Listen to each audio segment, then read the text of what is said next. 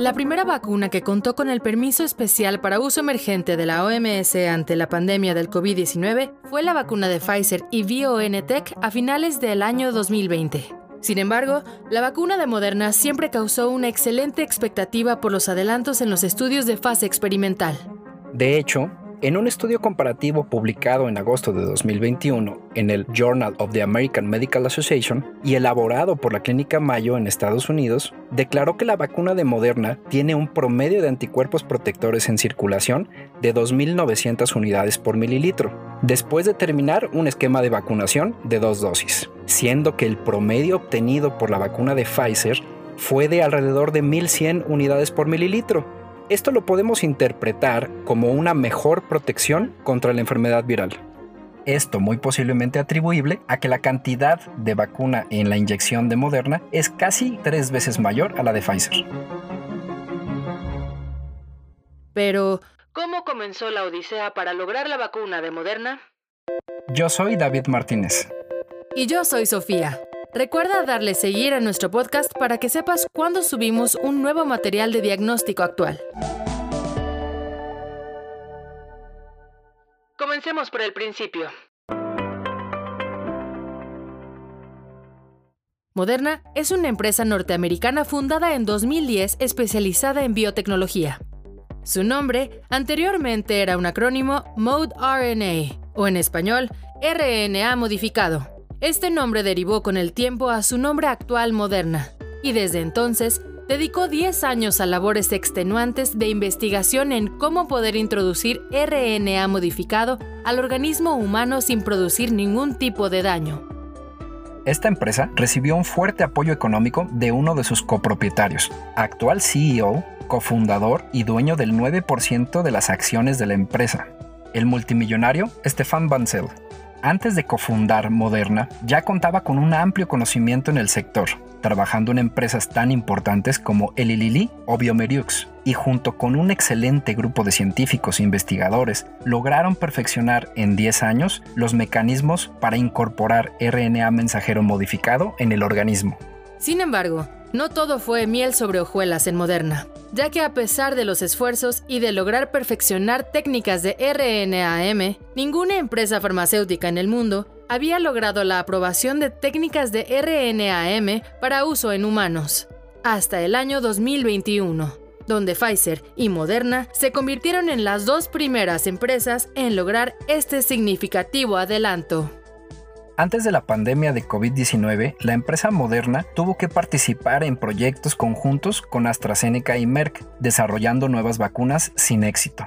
Y es en 2014 cuando Moderna apuesta el todo por el todo y decide no tener más colaboraciones, dedicando todos sus esfuerzos a perfeccionar la técnica que era su razón de ser, la modificación del RNA mensajero.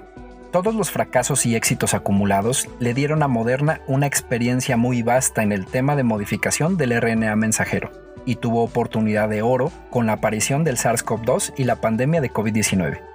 Todo el mundo está asombrado de la rápida respuesta de todos los gigantes farmacéuticos, logrando generar una vacuna contra SARS-CoV-2 en seis o siete meses, cuando en toda la historia de la humanidad las vacunas tardaban de 5 a 10 años en poder generarse. Sin embargo, pocos saben que el récord le pertenece a Moderna, que con trabajo exhaustivo y jornadas de 24 horas lograron desarrollar la vacuna que conocemos y usamos hoy en día en tan solo 42 días, producto de todos los innumerables ensayos anteriores y una excelente visión y dirección. La vacuna RNA mensajero 1273, mejor conocida como vacuna de Moderna, tuvo una gran expectativa a finales del año 2020, ya que encabezaba los titulares de las noticias a nivel mundial como la empresa que figuraba a la cabeza para darnos esa luz al final del túnel, justo en medio de la penumbra de una pandemia que se encontraba en el pico máximo de mortalidad en el mundo. Pero, ¿cómo funciona exactamente esta vacuna y qué tan eficiente es? Muy sencillo. Bueno, no tan sencillo, pero muy ingenioso. Normalmente una vacuna, como se conocía antes del 2020, era un microorganismo atenuado o un fragmento de microorganismo que al introducirse en el cuerpo estimulaba una respuesta inmune. Esto es un proceso muy costoso y tarda mucho tiempo en desarrollarse.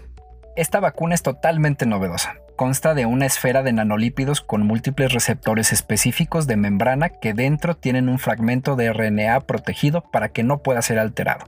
En español, esto se puede entender como una esfera microscópica con múltiples aditamentos que van a funcionar como un GPS dentro de nuestro cuerpo para que estas esferas lleguen específicamente a las células inmunes del cuerpo y se logren fusionar con la membrana de estas células para después introducir el RNA mensajero y que éste se replique logrando fabricar una réplica exacta de la proteína spike del virus SARS-CoV-2.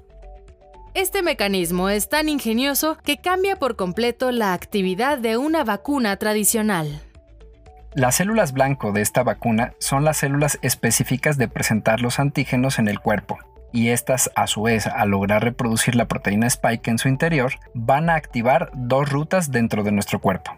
La primera es la inmunidad humoral, activando la producción del anticuerpo IgG específico, que son neutralizantes y protectores. Pero la segunda ruta que activan es la respuesta celular, activando al linfocito T CD8 llamado también Natural Killer, y como su nombre lo dice, esta célula es un asesino por naturaleza y destruirá cualquier célula que contenga el virus. Esta forma de trabajar de la Moderna la convierten en una de las mejores opciones para poder contener el virus. Un dato curioso es que Moderna, pese a todos los adelantos que ya tenía y lo rápido que logró sintetizar la vacuna, no fue la primera en ser aprobada para uso emergente, y esto por la mala fortuna, ya que en pleno desarrollo de su estudio fase 3, uno de los voluntarios en Brasil murió, pero no por causa de la vacuna, sino por suicidio. Este hecho retardó varios meses la incorporación del expediente y tuvo que retrasar todos los trámites hasta que se comprobó que no tuvo relación con el hecho de la vacuna. Si el cauce natural de la investigación fase 3 hubieran sido sin contratiempos, seguramente a finales del año 2020 Moderna y su vacuna 1273 hubieran sido los primeros en lograr el permiso de uso emergente para la pandemia. Pero aún así, la historia está reconociendo la gran labor de una empresa joven que está cambiando el mundo y el futuro de los medicamentos, tratamientos especializados, vacunas casi instantáneas y un sinfín de adelantos que tendremos gracias a la fabulosa maquinaria genética y a la optimización en el uso de la modificación del RNAM. Esto fue todo por el programa de hoy. Yo soy Sofía. Y yo David Martínez. Gracias por escucharnos. Hasta la próxima.